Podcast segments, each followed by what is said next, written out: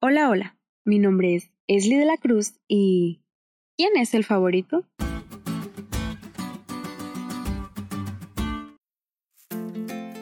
Para los que no saben, tengo una hermana mayor.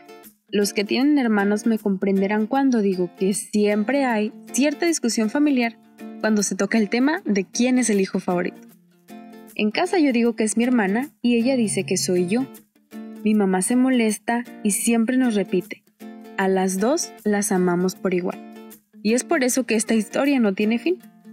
Una vez, hace mucho tiempo, unos hermanos, que eran hijos de Dios, tuvieron una discusión similar.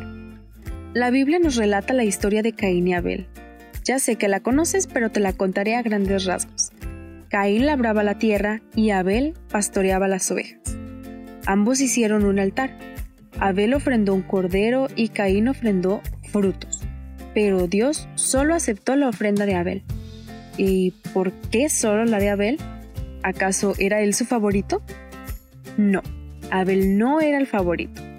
De la misma forma como mis papás nos aman a mi hermana y a mí por igual, Dios lo hacía con Caín y Abel. La diferencia era que el corazón de Caín estaba envuelto en pensamientos injustos y Abel buscaba la justicia. Dios miró con agrado a Abel y a su ofrenda porque lo que realmente le estaban ofrendando era su corazón. Por otro lado, Caín hizo lo que quería. Su corazón estaba lleno de orgullo y egoísmo que prefirió hacer su voluntad antes de hacer la voluntad de su Creador, y como consecuencia fue un hombre errante y extranjero. Después de haber matado a su hermano por envidia, pasó su vida condenado al miedo y a una vida sin tranquilidad. Imagina su corazón, no pudo tener más descanso en Dios, no porque el Señor no quisiera dárselo, sino porque su corazón no estaba arrepentido y no quería obedecer los mandatos divinos. Caín se dio cuenta de que no se puede encontrar descanso verdadero y vivificante lejos de Dios, pero él decidió no buscarlo más.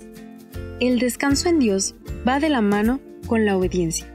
Así que si estás abrazando algún pecado, la situación difícil que estás pasando te está alejando de Dios o has comenzado a ignorarlo, déjame decirte que no es tarde para ti.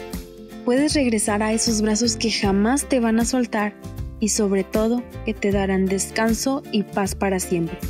Te darás cuenta de que su inmenso amor va a restaurarte y aunque los problemas sigan, su paz y sus bendiciones seguirán fluyendo como agua viva en tu vida.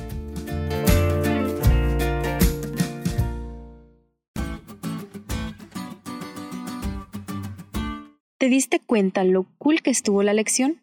No te olvides de estudiarla y compartir este podcast con todos tus amigos. Es todo por hoy, pero mañana tendremos otra oportunidad de estudiar juntos.